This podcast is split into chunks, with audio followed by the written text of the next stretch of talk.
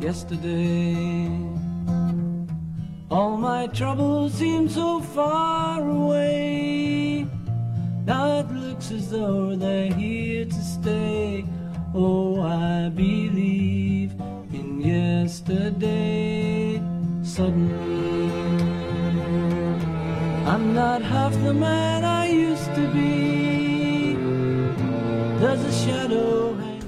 Hello，大家好，您现在收听的是汤小电台，小编聊汽车，我是汤姆，大家好，我是墨轩。大家好，我是老许。江有许。哎，讨厌啊！不是你能发出不该发出的声音吗？没有啊，什么不该发出的声音啊？我说你能发出来不该发出的声音吗？你行，我不行。不不不不，其实其实我觉得应该台长是最行了。今天台长又迟到了，呃，对哎，这个台长迟到这个事儿吧，我们为为什么要用又呢？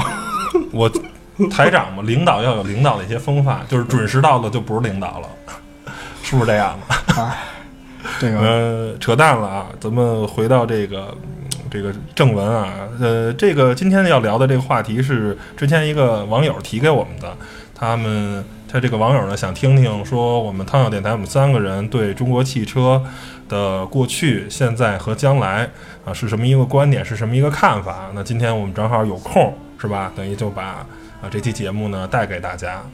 然后我们现在听的这个歌是 Beatles 的《Yesterday》。就是也是算是前天了啊，不不不是昨天。不是，其实是昨天，所有的一切都如昨天一样历历在目。为什么你说是前天呢？这是为什么呢？因为你前天发生的故事了。不是 yesterday 不是前天吗？这不是 呃，嗯，没事儿，冷此处冷场三十秒。行，我去拿瓶水去，你们先冷着。那个他是昨天啊哦，The day before yesterday 是前天，哦，好吧，我那那我那我记错了。那个呃那个 today 是今天，yesterday 是明天，the day before yesterday 是昨前天，然后是呃 tomorrow 是明天行行，了，你已经乱了。，the day after tomorrow 是后天，一般英英语的时态就到这个状态。哦，你已经说。乱了，你就不要再说了。好吧，好吧，好吧，好好，去哦给我拿瓶饮料去。不好意思，你们家冰箱里北冰洋最后两瓶被我们俩干了。那个禽兽，呃，好吧，那个是吧？咱们就是直抒胸臆吧，直接说吧。然后，嗯、好多人认为是吧？中国汽车工业的呃发展到今天，呃不不是很好，然后有一些问题。但是我跟老许那天呃讨论了一下，呃、对，在要聊下午茶的时候讨论的，嗯，讨论了一下，这就是不能让领导听见啊。嗯，没事，无所谓。我们我们就是讨论一下中国汽车的未来。嗯，其实我们并不是，呃，这么认为的啊。就是呃咱们遥想很多年前，我们的解放，我们的老红旗，我们的老上海，我觉得那个其实都是山寨的。呃，对，但是离离了离我们太久远了。然后，嗯、咱说近近点儿吧，近一点的，实际上就是啊，从九十年代开始，对奇瑞那些呃，对，奇瑞是国产车，然后包括上海大众啊什么的这些合资厂商的进入，然后当时大家都说嘛，莫轩你怎么那么胖？那好挤哦。挤挤更健康。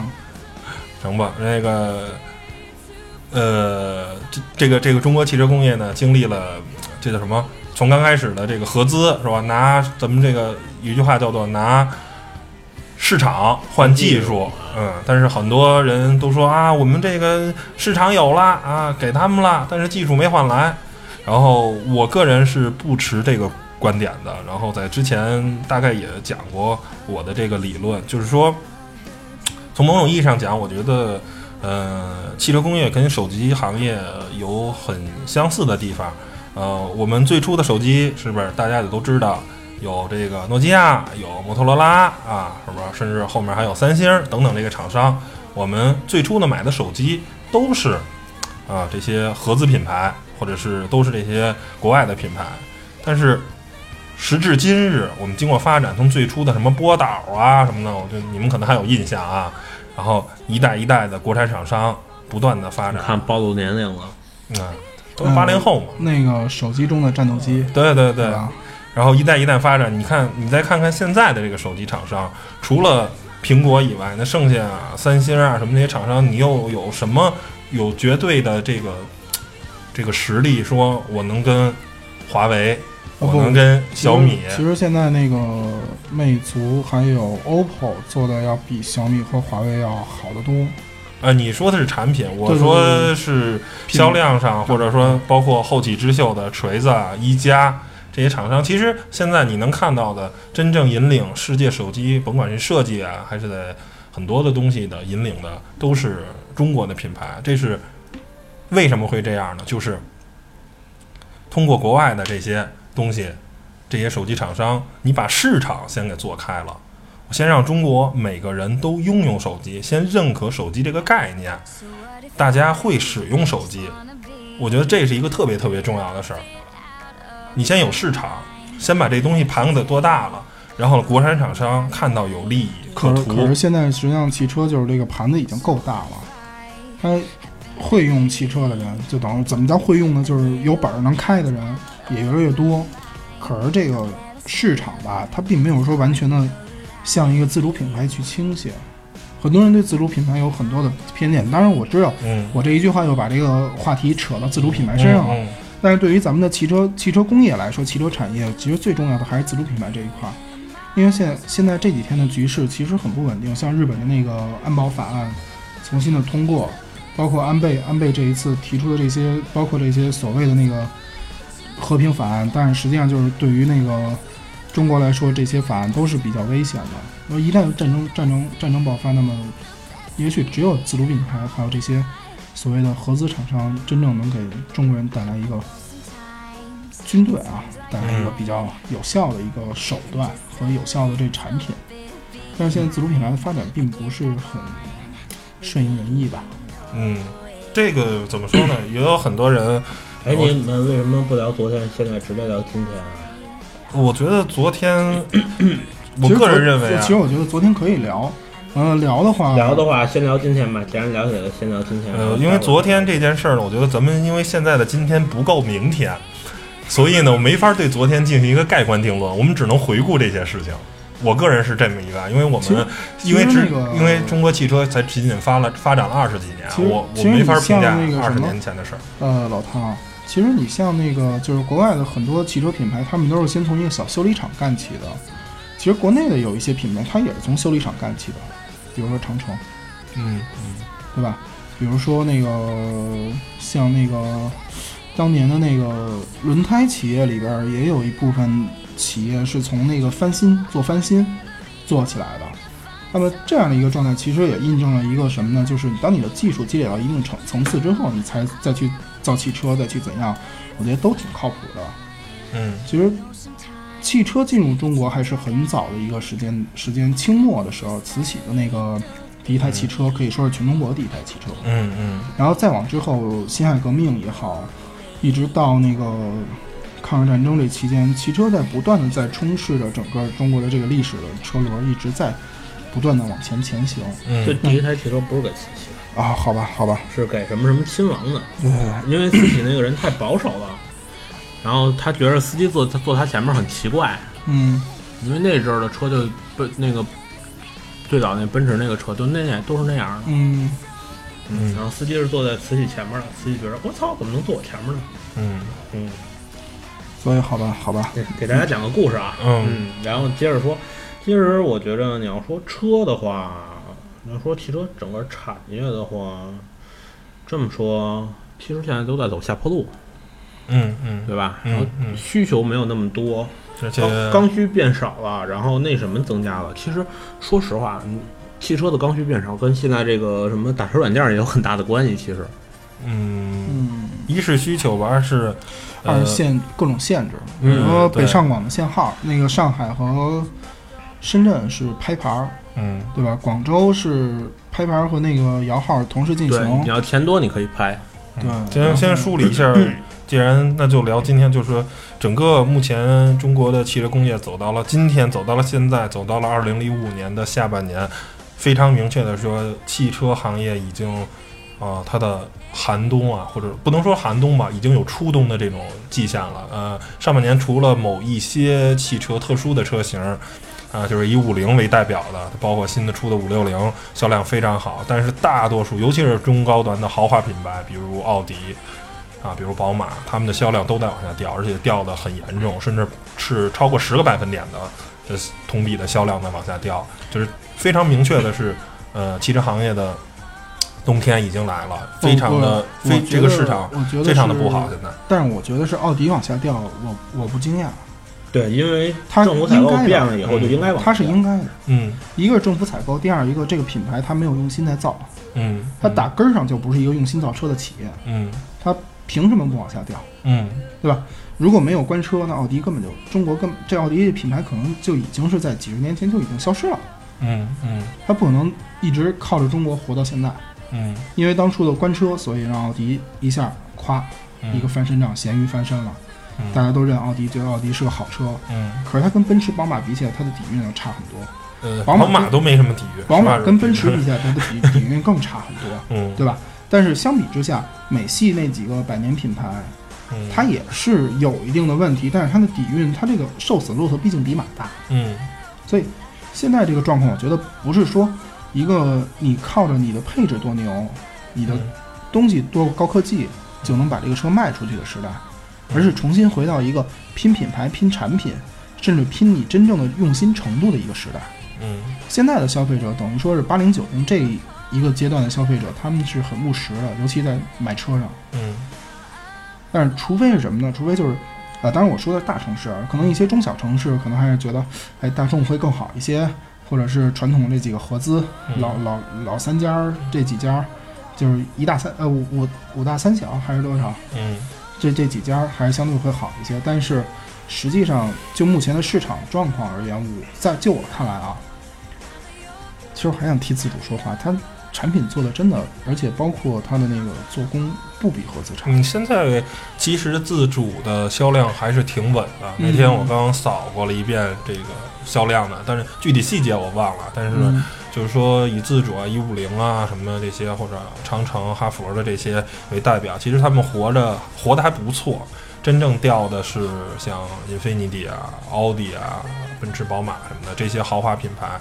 我觉得一是这个现在越来越不景气的，就是其实说中国汽车工业进入了寒冬，进入了冬天，不如说整个中国经济现在都处于一个呃不太明朗的一个前景。如果说上半年或者说去年，咱们也都知道，每天新闻都在公布啊，谁谁谁的一个什么小的互联网加什么创业公司又拿到了啊几十万、一两百万的这个风投天使天使轮儿，然后谁谁谁又拿到了 A 轮儿几千万是吧？然后嗯或者说是上上上亿人民币的这种风投啊、B 轮什么的，就是每天都在充斥着这个消息。但是你到了今天，你看到这些消息越来越少。现在你再有一个 idea，有一个创意，然后说出去，风投可能真的不会投你了，因为甭管是从股市啊，从楼市，越来越多的，就是整个的经济都陷入了巨大的这个不确定性上，风投的钱也紧缩银根，等于是在那波去年的那波，包括一直应该大概到了今年上半年，这一大波的这种甭管叫互联网泡沫也还是什么，都是现在是在逐渐的，呃，有点消亡的这个意思，所以辐射到汽车也也一样。现在汽车厂商也都是甭管在投放上啊，还是在什么，都是。呃，那天我跟别克的一个那什么，他说就今年他自己就感觉到销售业力压力压力非常非常的大，觉得就是很不明朗市场，就是可能刚开始上半年或者说是到去年还是啊车不愁卖，我只要生产出来就能卖得出去，但现在可能已经没有这种情况了，我得去找市场，我得想办法去更有效的营销、更精准的打击，才能才能把这车卖出去。然后呃，反正今天的这个车市可能就是确定了，大概可能是这么一个样子。然后呢，接着上一个话题啊，就是说关于这个市场换技术。然后呢，最初我也说过，其实技术这种东西吧，有时候你有市场就有技术。比如说咱们那个二汽东风嗯就买了 PSA 集团的股份。然后咱们那个大吉利呢，直接就把沃尔沃给买了，我直接把你集团给买了，那你这些技术最终也都是我的了。尤其是现在，你看沃尔沃再生呃吉利再生产的那个 GC 九、博瑞，就是你能看出来，它就是翻天覆地的这种变实际化。上就是用了很多沃尔沃的东西，对，而且包括就是其实市场很重要对对对对，对就是这个东西，就好比说什么呢？就是前一段时间罗振宇讲了一个特别好的故事，就是讲呃特斯拉跟爱因斯坦，嗯呃不不是说错了，跟爱迪生的故事。啊就是特斯拉呢是一个嗯极客精神，是一个特别的，他是一个科学家，他不是个商人，他造的东西我只是造觉得我认为好的，但是这个东西呢并不能让市场所接受，而这个、呃、爱迪生他是甭管是他的直流电系统啊，还是他的电灯，他造出了一个生态环境，然后呢，就是最终爱迪生成功了，而特斯拉就除了被人认为是一个极客精神的一个人，然后也没有再给这个世界贡在商业领域上贡献什么什么东西。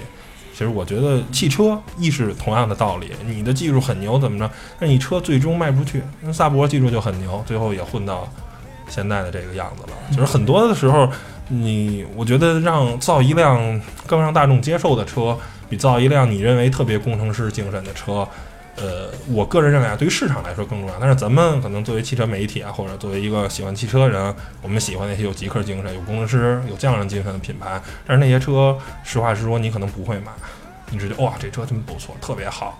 但是你真的同样的价钱，你可能不会选择这么一辆车，就是这么一个特别 其实特别简单的道理。最终的以后，这个汽车它最终是个商品，商品就一定会有商品的这些属性，一定会有商品的这些在流通环节啊，在这些时候的一些那什么。嗯，话没错，但我不嗯认同。啊、你那你好吧，那你继续买你认为有匠人精神的车吧。不是不是我我认同的就是说，不是说但是有时候你买了有匠人精神的车，然后过两年它倒闭了，没有保修了。不是不是说买有匠人精神的车，而是说，呃，毫不否认，大家也知道我是一个福克斯车主，嗯 但是当新福克斯出来之后，嗯我已经下定决心不再买福特的任何产品了。嗯因为原因就是，它的有些质量问题是可以在设计汽车设计的时候就可以避免的，嗯但它并没有去避免这个问题。虽然尽管就是说这些问题有人为的使用因素在里边儿，嗯但是它这个问题确实给大家造成了很多困扰。嗯所以我认为这个厂商他并没有做到他应尽的一个企业的社会责任，嗯也就是咱们俗称的 CSR。嗯为什么大众？为什么我认为大众包括奥迪，它这个集团，大众集团整个大众集团嗯它的产品，可能唯一能看上的一个大眼蛙，嗯，对？吧？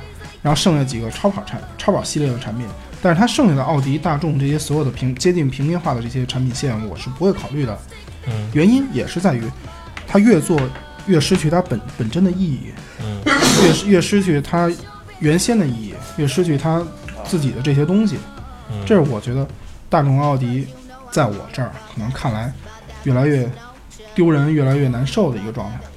嗯所以我会说，尽管说现在市场还在承认它，尽管它还能卖得出去，甚至有人说，哎，它是一个只要卖出去就是好车，卖出去就是就是牛，嗯我我车辆销量好，我就是第一。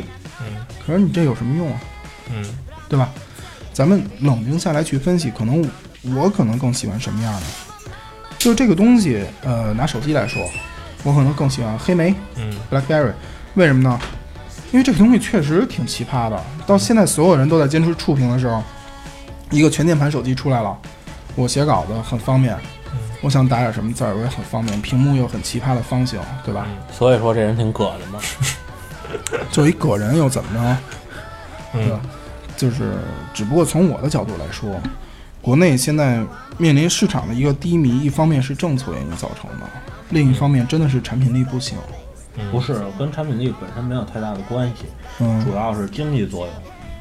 反正，我是这么认为的。在说实话，汽车作为一种消费品出现的时候，并且现在有大批量的就是打车软件，可以在你不买车的情况下，花少量的钱满足你的出行需求。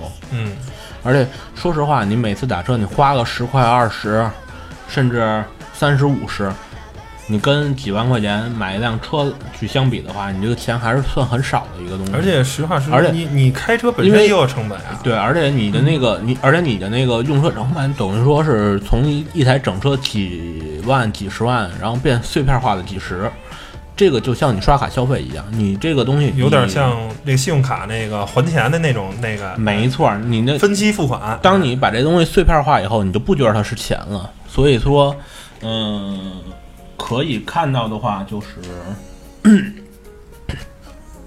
短时间内随着交公共交通的发达，越来越发达，汽车行业可能会更低迷。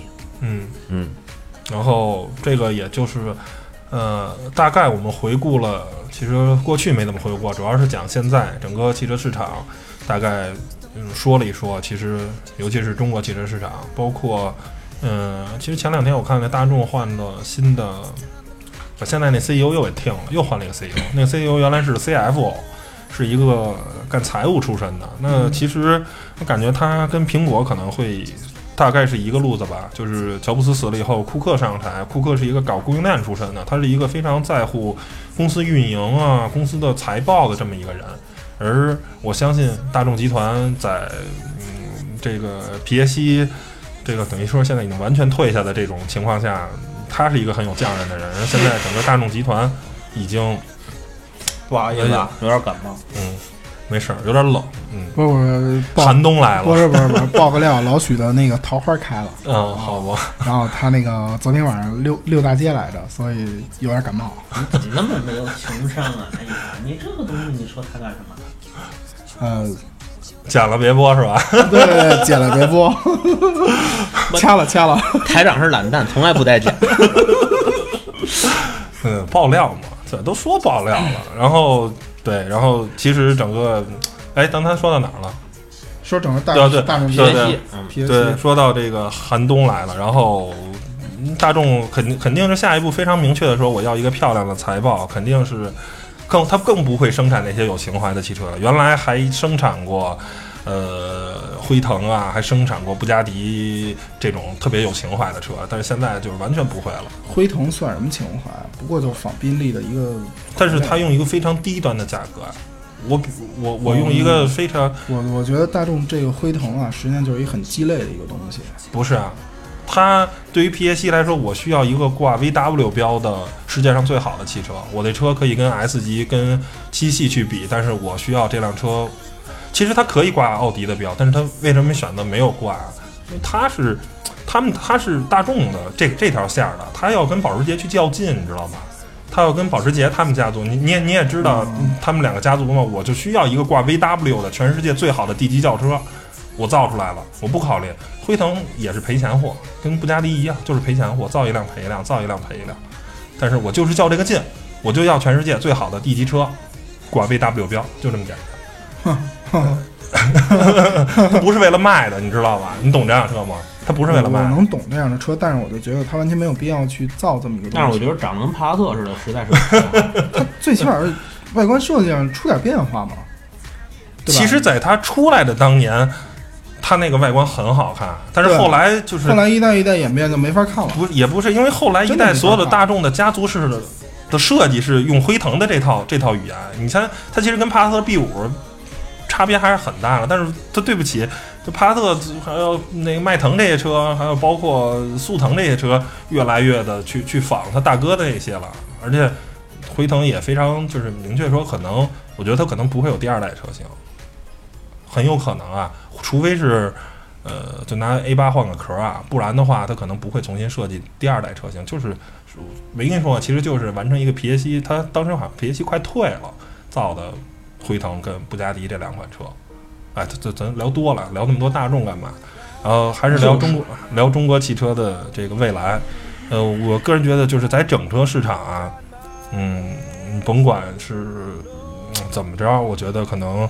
都不会有一个特别好的这么一个发展了。但是啊，我觉得在两块儿，一块儿是二手车市场，一块儿是汽车维修保养的后市场。我觉得这个未来是一个特别特别大的一个市场。对，可能吐槽一句，现在好多人去琢磨平行进口，其实没什么用。嗯，而且我觉得这两个市场以后大到可能会比整个市场的蛋糕一点都不小。就是对于个人个人的机会来说，应该说是整个的二手车市场，就是后市场肯定会要比整车市场要大。嗯，这个二手车市场其实说为什么说现在啊，你感觉如果你认可我们看法，呃，那咱就继续聊；如果没认可，我跟你讲为什么说我们认为二手车市场会比大，就是在美国二手车每年的销量是要大过于新车的。但是为什么中国并不是这样？因为中国是一个汽车市场非常欠发达的，就是过去啊，十年前。呃，其实七八年前吧，从零八年汽车市场开始井喷，每年的这个销量呢超过了呃一千五百万辆吧，好像记得去年大概是，呃，应该是到两千万，过没过两千我忘了。然后这等于是七年的时间，大概六七年的时间，等于在中国市场应该销售的车超过了一亿辆。那中国一下就有大量的这种库存的这种车，这些车你可以认为还有好多是地锁，啊，好吧，你可以认为这些车其实都是二手车潜在市场的这么一个呃准备的这么一个，它呃随时可能会变成二手车。哦，我插一句啊，其实就是在在美国啊，它为什么路面上跑了很多旧车，嗯是因为他们他们那个国家的法规，他们只要规定你正常的进行保养，正常的那个收拾，保证这个车是安全无隐患的，它就可以在路上跑。嗯所以二美国二手车市场非常发达的，但是相比之下，中国的二手车市市市场是有一个很大的问题。嗯我们现在面临一个最大的问题，就是十五年排放标准的变化。嗯每十五年排放标准会重新制定。那么现在国家是规定我我不给你那个强制报去强制报废，我不给你那个什么，但是我用排放我去强制的要求你。我举个例子，还是拿我福克斯来说，呃，零六款福克斯进中国的时候，呃，是以那个欧四的标准进的中国，它是一个很高啊，当时对，但是当时上的是绿标，绿标没星儿。嗯那等于说，呃，我的车还能再开五年，五年后我的车就要因为环保法、嗯环保排放规定被报强制报废。嗯那么这样的一个状态，我我特别想吐槽啊。去年呃不是上个月，呃有一个玩甲壳虫的一个兄弟，嗯开着车在北京胡同里走了一圈儿，当时 Ramp 出的那个专题嘛，嗯，说是我看了那个，为什么？嗯是因为我很可能再过一段时间我没法开着它进六环了。嗯这一句话真的很很伤心啊，嗯。对不对？但是我觉得你聊的这是，嗯，是另一个话题啊，就是说，呃，美国的二手车是这样，就是说可以，你说那是老爷车、古董车，它是另一种，我觉得应该是给他们，比如说，呃，有一些特殊的一些方法吧，去照顾他们，但是让他们，我我这么说，有我有一个朋友在美国，嗯。五千美金买了一个本田的那个雅阁酷配，嗯。雅雅八的酷配，嗯，二手五千美金。嗯。那你算算国内这个车多少钱？嗯，这个东西我想说的就是说，老爷车咱先放到一边儿，是吧？因为它是一个特殊的啊，这这些包括一些特别经典老爷车，甚至可能几百万美元、几十万美元，是一个特，就是说咱就说二手车，美国为什么二手车发达？很多车车主为什么开个三五年就会把车卖掉？是因为美国的人工费特别贵。呃，尤其是可能以日本车还好啊，以本田、丰田它质量非常可靠，但是比如像啊、大众，呵呵，比如像路虎这些品牌，它车五年以后可能会不断的小毛病不断出来，你修这这车的可能每。对每年可能就会要支付一两万美元去修这辆车，你的车可能买的时候五万。是不是？你过了五年，按每年正常百分之十五的折旧，你车可能才值一两万，然后你每年再花一两万去修它，这是一个特别，我觉得对对大多数人他可能没法接受了，所以他就会把车卖掉。所以说这也是为什么美国很多情况下几百美元就能买一辆能开的车了，然后几千美元就能买一辆不错的车了。他们就是很简单，他们修不起。而中国二手车市场为什么说现在我我能看到未来的十年一定是二手车的十年？前为什么之前不行？首先第一个是咱们的车少，汽车保有量不够，对，不用，因为你没有那么多二手车，没有那么多旧车去支撑你一个巨大的市场。但是第二个就是人工费还是还是便宜，是没错，你说这两点凑一个车能说说这两点是很重要，嗯我也认同。嗯但是我就想问一个问题：这个排放法规怎么办？你像我的福克斯，今年第九年、第十年了，马上该第十年了，等于说我还要还能再开五年，那我这个车怎么估价？二手车我怎么卖？我卖出去会怎么样？这都是无法想象的。我觉得就是你说的这个、呃这个东西，一般人考虑的二手车可能还是一个五年左右的二手车，就是说，呃因为五年的车已经跌没了一半儿了。就是你一个福克斯，当初可能十五六万买的，一个五年的车可能也就剩六七万、七八万了。我现在现在你是这么说，你是想一直留着这个车，这个概念是完全不一样的。我们说的是一个正常的二手车，五年的车已经就跌成就剩一半了。啊不是你说，而且二手车还可以让你去购一购你够不着的车。你比如十你只有十五万的预算，你正常情况下你只能买一个 A 级车或者一个 A 零级车、嗯 b 级车只能买到最最盖板的盖中盖，对盖盖中盖 的嗯 B 级车。啊但是如果你能接受一个二手车，你你甚至都可以买到 BBA 的车了。嗯，对不对对对对对，现在不是二手二手雷萨 ES 也就对十九二十吗？对你，你都可以买到 BBA 的车了，所以这就是一个二手车市场最大的魅力。第二个就是说买准新车，我买一个一年或者是八个月、九个月的，只开了两三千公里的一个准新车，还是同样买 BBA 的，最少跌没了百分之十五，最少最起码把购置税给跌没了。对这个对于很多人来说，我觉得还是很有诱惑力的。如果你对车不是那么有洁癖，不是那么的那个什么，就是二手车是非常非常的那个，而且不不光说是包括花香啊或者亚视这些，而且现在有越来越多的这种网络的电商平台，对，比如说人人车啊什么乱七八糟的，朋友之间互相转卖也还是很靠谱的一件事儿。对你，你包括现在很多电商这种平台，它的多少项的这种检测啊，就非常算是有大的这种企业背书吧。就跟你过去可能买东西不靠谱，后来有个淘宝，哎，哎该帮你当个中介啊，有个支付宝你就踏实了。这个这个类似于人人车啊这些，他们这些东西也是有一个电商的，哎，我帮你背了一下书，这个东西你们两个之间。我帮你去协调，而且他们好多这些电商啊，最大好处他不收特别旧的车，呃，说好多都是说，哎，只是五年的车啊，五年十万公里，它会有这么一个年数的这么一个限制。那这样的话，嗯、说实话啊，以现在目前汽车的工业，这个生产的汽车，四五年的车基本上不会有任何的问题。呃，除了是吧，断轴什么的，就那那那或者 DSG 这些硬件上的这种缺失，正常情况下，一般的车，尤其是比较成熟的车型，它不会有任何问题。那你这样的话，你可以用非常低廉的价格去买到这个二手车。我觉得是个个人认为，二手车这个市场以后一定非常的，而且也会越来越规范。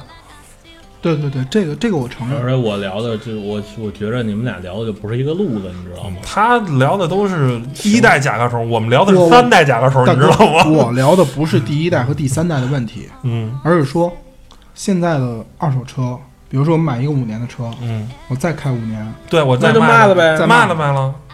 最后那十五年谁接跟我没关系，我不会买一个十五年的车呀。对啊，就是而且就是说嗯。最简单，我现在我没钱，我刚来北京，我就先不考虑号的问题啊，那号那就扯淡了，我就刚来北京？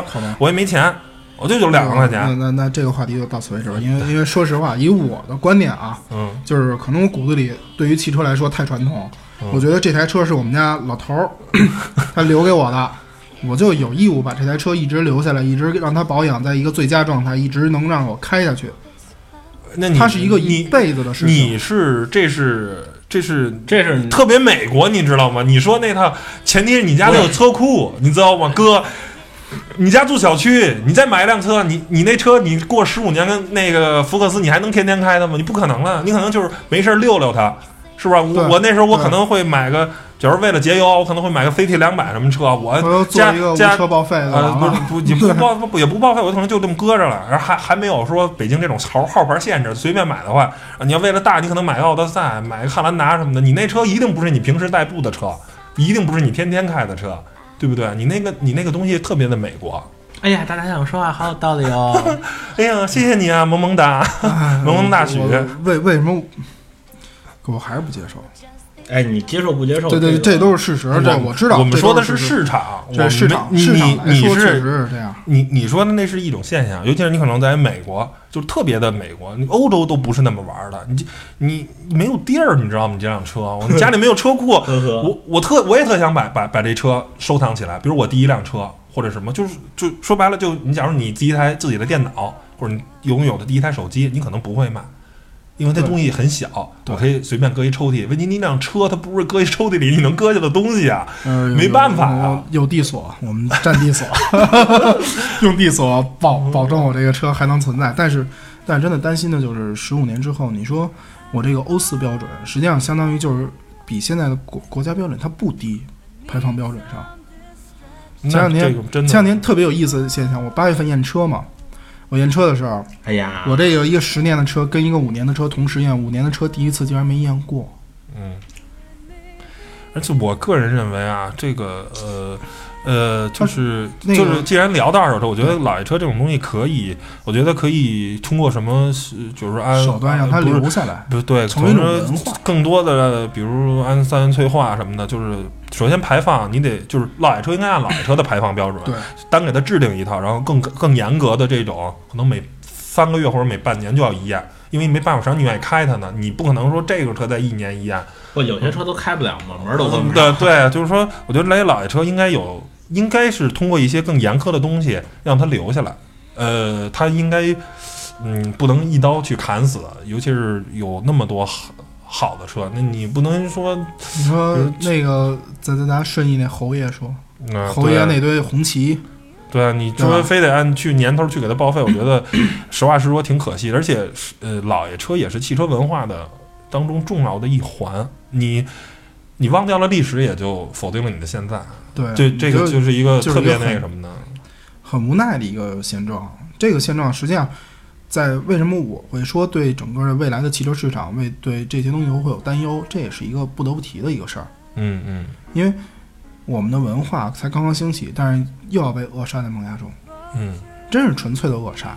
今年五月份 ICO 的聚会被遣散，对吧？嗯今年紧跟着又出了很多排放法案，嗯我一说黄标我们我们就不能进了，嗯多少年之前的车我们就不能不能那个再开进来了。嗯，我们要转出去。之前我采访一个丰田的那个，呃，那个皇冠的那个幺三五还是幺五五的车主，两台车都有，全都给转到外地去了，转成外地牌了，还等于说还能变相的在北京开。那个车，它收拾特别漂亮，到坐的往里边一坐，V 六的 V 六的机子，着了两分钟之后，你站在旁边都不知道这车着着。嗯，就还是像这些车况这么好的车，然后你。呃，就一刀切一刀切的，就就就就就就给它很可惜强制着，我觉得实在是啊，这个先翻过去啊。然后刚才老许提了一嘴那个平行进口车，那咱也可以聊一下平行进口车啊。但是现在应该是最近这个一年多啊，挺热的哈。嗯，挺热的。嗯、先跟大家普及一下知识啊，很多可能可能没闹明白什么叫平行进口车。咱们传统意义上的说，这个车啊，如果从国外来的，只要你是正常的完税的报关进口，都叫大贸车。大贸车分几种，第一种是官方进口，比如说奔驰中国、宝马中国、奥迪中国，从海外从德国进口来的车，他们走他们的一套手续，然后呢，在 4S 店去销售，这个也叫大贸车。大贸车的其中的一支叫做官方进口车，它拿的是最大的那套三 C 那套标准。然后呢，还有一个叫做港口车，就是老许，比如他是天津的一个经销商啊，自己比较殷实啊，趁个几千万，他去进口这些车，这个也是大贸车，叫港口车。他可能办的，因为他进口车少，他可能办的是小三 C，是一个呃，有的甚至说这个车啊，在国内得稍微改个改装一下，比如他进了一个呃坦途，稍微改一改，它不能叫丰田坦途，可能叫老许坦途啊，零零一版啊，就叫这么一个名儿，拿着个小三 C 在这儿。然后呢，剩下的所有的正常的，只要是报了关了、交了关税的，都叫大贸车。您所说什么没交关税的，我给你特别明确了，那个不叫大贸车，那叫走私车。所有的车都正常情况下按正常手续都必须报关，必须交关税。还有一个叫什么小贸车，小贸车是什么意思？是类似于外交部留学生这些人在海外工作，他我忘了具体的年，限了啊，，好像有个留学生是回国可以带一台，对，有个几年的这么一个工作经历，回来国的时候可以带一台车，可以是二手车，他带这个车可以免交，是全部免交还是免交一部分啊？嗯，关税，它这个叫做小贸车。小贸车，呃，就是很少，因为你您的你你首先你身份得是特殊嘛，所以你大量能买到的其实都都是大贸你一。说这个，你知道全北京唯一一台那个最后一台那个 T 二嗯。是怎么来、怎么进来的吗？嗯。特别逗。当时那哥们儿为了为了收一台 T 二，因为 T 二不是当时在那个巴西生产的嘛，嗯。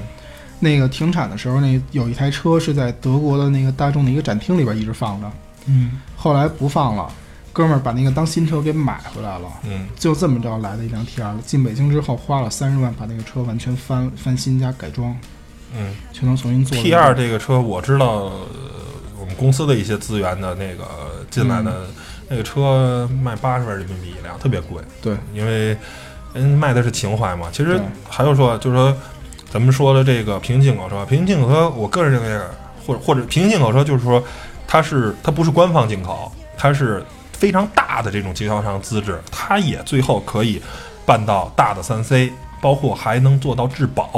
嗯，因为很多的港口车是没有质保的，就是墨轩，你从老许那儿买了一辆车，嗯，买完了，假如买了一个坦途，买完了，OK，坏了别找我哦。五十万没问题。出门过两天开坏了，兄弟，这归不不管，我就把车给你弄进来。这车坏了跟我没关系，或者说过两天丰田说，哎呀，你那车坏了，是你那个，假如说那个、嗯咱这个刹车踏板有问题、嗯啊，可能停不住，我给你召回。对不起，人在美国召回，跟你中国没关系，你不能再把这车给运回去吧？你你你你这我知道你你你花得起那个运费吗？那个之前我那个手机那个 iPhone 五、嗯就是美版的嘛，嗯当时说那个开关键有问题，嗯他们不是那个好多人都拿去换了吗？嗯我拿着过去，不好意思，您哪儿买的哪儿换去。嗯，对啊，我说我说这个东西你产品是一样的，他说那我们不管。这这是一个呃，如果我的话，除非你是买了全球的，比如说像 ThinkPad 的一些东西，呃它是还有那个 MacBook Pro 呃全球联保全球联保。如果不是全球联保，我而且嗯，再给大家讲一个故事，就是说，嗯，假如宝马宝马的 X 五嗯在中国、中规版的，它的排量是二九九七，打的发动机钢号上的，打的那个名牌上的是二九九七排量。然后，因为现在大家都知道嘛，港口车嘛，甭管叫大贸车还是怎么着的，这种呃平行进口进来的车便宜啊，是吧？你官方的一辆宝马 X 五卖八九十呢，嗯，我这个最后进完了七八十就能买下来，嗯便宜十万块钱，行，没问题。宝马全球给宝马美国下的这种类似于指示，把发动机排量改成了三零零一，一个二九九七，一个三零零一。对不起，您差了这四毫升的排量，嗯你的排量税会为此增加，应该是百分之十几。最后现在宝马 X 五大贸车跟官方的车其实价格基本上都差不多，它就会通过这种很多的很多手段，我就堵着你，我不会，你作为一个全球这种企业，我为什么会让你有这种利益上的这种算价格的差距嘛？我会让你去钻这种空子，他会想尽一切办法去堵你，所以你港口车。个人分可以认为分两种啊，一种是像宝马 X 五，说像这种，就是说在不同市场卖的车，它是其实是大同小异，只是美规版跟中规版在很多细节上有不同。这我觉得车像这种车很有可能，我觉得像宝马这种厂商啊，或者是奔驰啊，都会想尽各种各样的办法，让你美规车在中国特别难的，特别难，你知道吧？嗯，还有一种是什么？比如说 LC 七六。对，大众 T 二对，就是你买老车，你这中国就没有，你只能买平行进口车，对，你只能买大贸车，而这些车，我认为是大贸车的真正的存在的意义。精髓所在。精髓，这是他们的精髓。其实是吧 LC 七六你要进口的话，也就四十多万。呃应该没应该没那么有有有有，是我刚刚查过。是吗？那46那那就是说，如果你是一个越野车的爱好者，我操，你想开特别有逼格，我觉得开 S 七六可比开 L C 两百有逼格多了。而而且是纯粹的那个，非常纯粹。对，就是说，像或者大众 T 二，我这个车的性价比啊，单以价格来说，我觉得太贵了，卖八十万一辆。嗯，但是我觉得你八十万买辆车，可没有任何车能比在大众 T 二开出去拉风啊，对不对？以拉风程度啊，不，这有可能开着半道儿，嗯嗯，回不去。质量应该也没那么次。据说应该是跟捷达的发动机差多，不多不是一点六的发动机。是那个不是那不是的个巴西是这样，嗯因为之前有一个朋友从那边回来嘛，说那个巴西大众的那个巴西人是什么样的一个状态啊？嗯说明书上说你要拧拧六圈儿嗯，这个螺丝，拧六圈儿，凝结对吧？啊它有有的拧三圈儿，啊，有的拧三圈半，有的拧一圈半，反正就是有的拧六圈半，有的有的还能拧到八圈，就是它这个没谱，特别随性，特别随性。巴西这个啊。很懒，就是那个也但是也有勤快的，就拧多了，对对对对，所以就没谱呗。没谱没谱。所以就是说，你说这个东西，它的装配质量，它为什么给它挪到那儿？其实也有这方面原因。而且还有，呃，怎么说呢？就是说，呃，关于质保、关于售后，虽然说以后平行有车可能这些都会有，但是我觉得，虽然四 S 店咱一说四儿子四儿子，非常的龌龊，非常四 S 店很多做法让人看不起，但是总体来说还是。还是有保证，还是还对，还是有官方背书。它毕竟有官方背书，你这些港口商，呃，我觉得嗯就是说你更没谱了，只能说，而是说可能有些大的非常靠谱。我觉得平行有车还是出现在这些买不着的车，比如说一些皮卡车型，嗯，有一些经典的老爷车，对，或者有一些就是中国没有的车。如果是中话国有，说就是，如果真的是买个什么老爷车回去，您最好也就别开了，还得搁着吧。这是一个很好的选择啊。嗯，然后这个平行进口车也聊完了，咱聊最后一个，就是说现在还有一块儿的特别大的一块儿这个市场啊，就是来自于后市场。呃，我自己呢也在后市场的这个公司待过，呃，现在基本上都是花风投的钱啊，今天台长是主角，耶对，因为这这比比较熟。然后怎么说呢？大家都是野蛮发展，在现在这个时间啊，所以我当然离开这儿也有一年多了，嗯，不太了解现在这个现状。但是在当时我在做的时候，都是野蛮发展，都是风投的钱，甭管投几百还是投几千，是吧？啊，大家花风投钱都是靠补贴。说白了，一个保养可能最便宜一个保养也得两三百啊。然后他为了吸引人，卖一九九，卖九十九，然后呢，剩下的钱我自己补给你，然后去拉客户啊，拉什么？而且，呃，我个人觉得啊，就是说，虽然现在是野蛮生长，大家都没有盈利模式，都没有这个非常明确的这个思路怎么做这件事儿，大家都不知道。但是，就像当年的滴滴跟快滴似的，一这东西一定是未来的方向。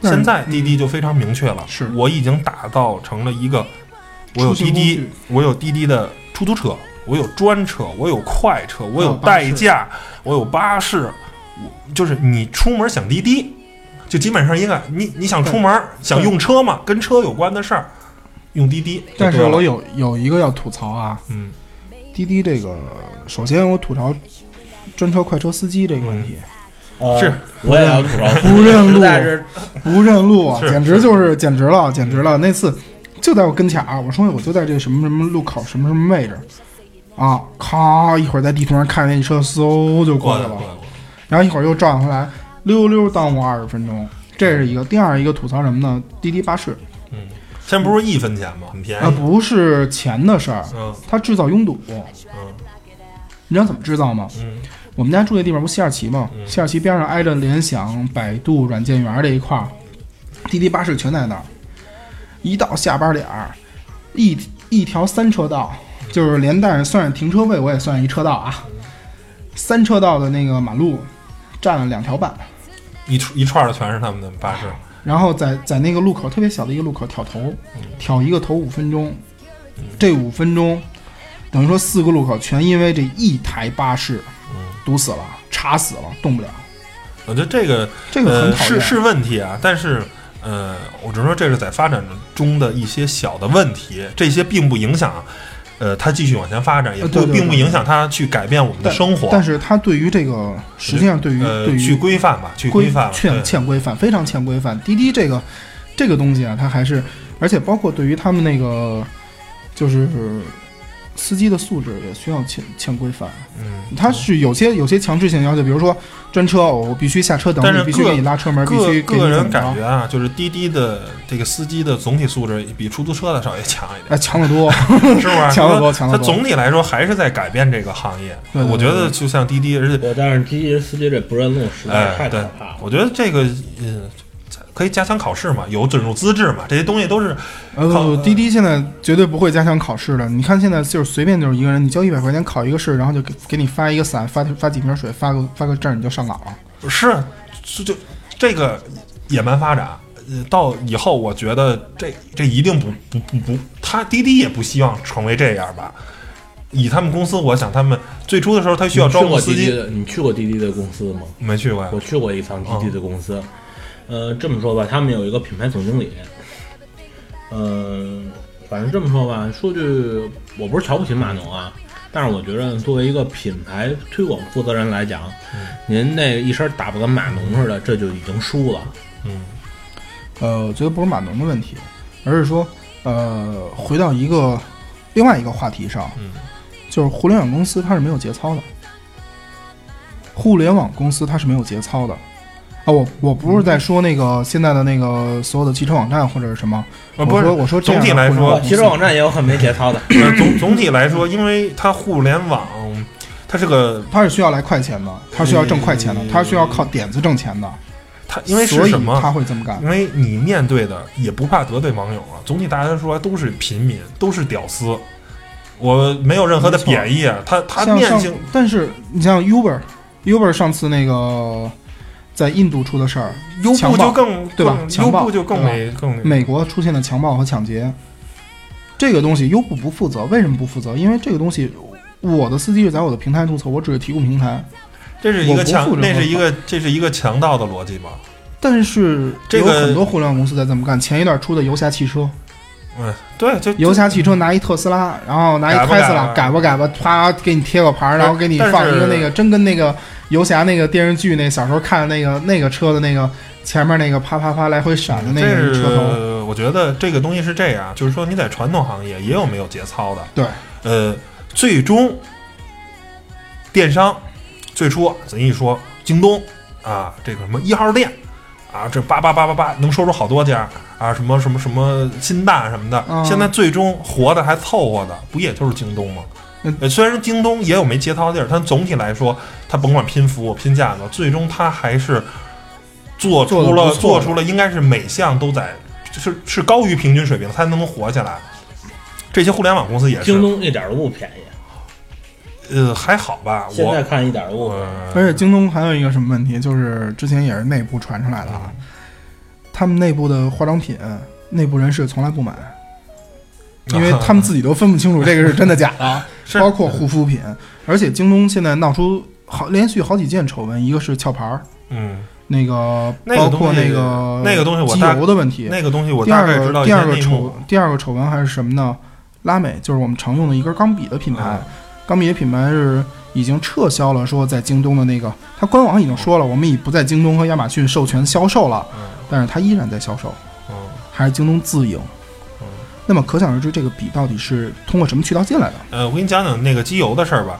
嗯呃，机油打的是京东自营，它哎其实京东真的不去自营，它是包给了另一家公司。这个公司呢是非常有实力，北京做壳牌的就三家公司，嗯它是其中最大的那家，它在做京东的这家。那为什么出现假货呢？你听我说呀，啊，京东，假如这桶机油，壳牌儿啊、灰壳，正常价格啊，市场的价格，假如说卖三三百块钱一桶，嗯四升的，京东为了做促销，给它压到了两百五十块钱一桶，嗯，两百五十一块钱一桶就买不到灰壳。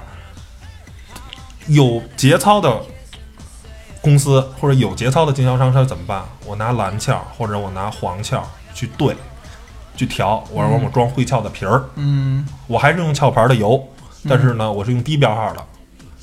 都知道啊，灰、蓝、啊，黄、黄红，对，我用一个低级别的装在一个高级别的桶子，嗯。大多数车其实用的没问题。这是一般来说，这就已经很有节操了，因为它啊。实话实说，核心问题是什么？价格太低，你把价格够不上了，对对，成本。我我从壳牌中国买这桶油就需要两百六十块钱一桶，你非得让两百五十一桶往外卖，我怎么可能卖你真的呢？我怎么可能卖你灰壳？我只能卖你蓝壳，蓝壳我两百二斤的，假如啊，嗯我卖两百五还能挣三十块钱。那你你你，当你价格，但是人家很有节操，假如它是四箱嘛，四桶一大箱，呃，其中有一箱是假的，剩哦剩下剩下三箱是真的，就没有办法。你把价，当你这个东西就是经济杠杆嘛，当你把这价格太低了，人就没法卖卖卖卖真东西了。所以也请大家啊，就是说。买网上买东西，大家都图便宜，但你也别太便宜。一旦太便宜，一般都有问题。不是一般，是 是一定，是一定呃，，除非是那种假如抢购啊，那人家有补贴的。如果就是嗯，不限量的买，一般都有事儿。我觉我觉得不是说抢购，抢购一般我都不爱参加，嗯，因为什么呢？很可能就是你说的那个问题，嗯三三针一假，很有可能三反正假一针。这是已经很有节操了。然后剩下的就可能拿长城的油去灌在壳牌的，也他们一般啊不会拿假的机油哦去去那什么，我会拿别的品牌或者拿低标号的哦去灌，谁也看不出来，行内的人都看不出来。那那机油打开都一个色儿，谁谁知道哪个是哪个？人家没办法，你非得这么玩儿，那我就没法卖真油了。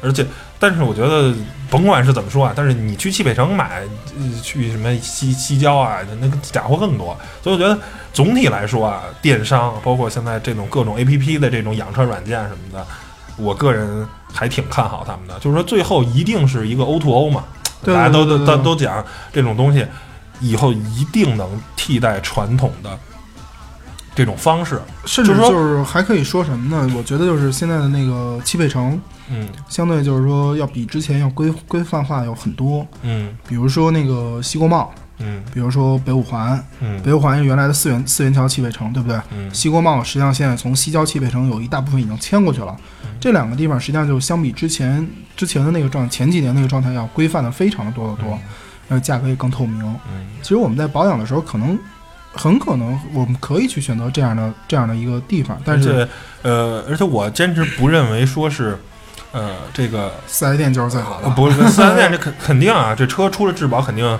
尽量保养就不要去四 S 店了，没有必要。而且怎么说呢，就是说一定、啊不不是不是是这样，当你发现车有问题的时候，那个相对而言就是去两种地方，一个是专业的汽修厂，一类一类一类一类汽修厂，然后实在你找不着一类，你就就那个就不懂，嗯，回四 S 店，嗯。平时的正常的小保保养、大小保养，你换个机油机滤什么的，空滤这些东西没有任何技术含量，随便一个小工干，谁都一样干。自己都能干。嗯。，对，你自自己那个把那个滤芯儿一拧，把油一放，这个机油别乱扔。然后撒一脸，嗯，不是，还给大家出一个主意啊，就是说你如果怕卖到假价，或者说这个东西啊，假如这家儿，假如我一直用壳牌的油，嗯他家结果代理着加尔多的，嗯，不是我想要用的，没事儿，您京东是吧？或者这些大的，或者你去天猫啊，就哦官方那个，我觉得这些现在比这个呃靠谱点对。所有的你需要的都买官方的，呃几率买最好的，买马乐的是吧？官方的买好了，我自己拿着去，你跟去汽修厂商去说，嗯，哎，工时费多少钱啊？一百五、两百或者多少？小保养可能就八十、五十、八十，大保养就一两三百你像。我去我就给钱我去那地儿人都是那个东西你你自己买都行，我都给你免费换了。你我我一般都是直接到那儿用你的，他给我加什么加 motor 的，就 motor 的，然后或者是那个另外一个品牌的一个机油都无所谓。那就正常过来了，人都知道，哎，你平常用什么机油？你到这儿，哎，车该保养了啊，哎，给你收拾一下，查一下而且。我也觉得，就是说，这种 A P P 啊，这种就是 online 这些东西，一定不会挤掉线下的 offline 的这些东西，因为这些互联网公司啊，他们是互联网，他们不可能真的去做实体店。对。他们其实最后你你说啊，很多时候说开着车去换，我觉得那都不靠谱。你那那个只能做个小保养，您连个举升机都没有，您您这换也换不上，拿那嘎嘎嘎架起来都不靠谱。其实最后还是就像最初的滴滴一样，把乘客跟司机做一个有效的沟通、一个交流，让好的店活下来，让次的店被自然淘汰掉。对对对对对对，这他们在做的这个也是这事儿。你说很多一类修理厂、二类修理厂找不着生意啊。然后我之前谈谈的就是这这家特逗，那大哥他们家开的，嗯他们家那个在好像在总参啊还是怎么的边儿上，一军队边上。然后呢，我一聊，人说对外我们这没问题啊，我们这周六周日都营业。然后那个，然后人说我们这儿咱特别尴尬，你知道吗？好多啊，多少年住我们那儿一来，说真是车坏了着急修。说您那大哥这您这儿还对外呢，我们一直以为你是军队内部的修车厂呢，特别的尴尬。就是后来你要是通过互联网知道，哦，这家能对外修车，其实这这就是一个宣传嘛。对对对对，实际上就是还是呃，互联网公司有互联网公司的问题，嗯，它的问题就是不够规范化，因为它这一块没有法规，没有法律去规定它能去但是做什么，不能总体来说，一定会越来越好的。对对对对对，互联网就是它自己就会被淘汰，因为大家都做互联网嘛，你做的不好，你就会别的被别的地儿淘汰，是的，是的，成吧？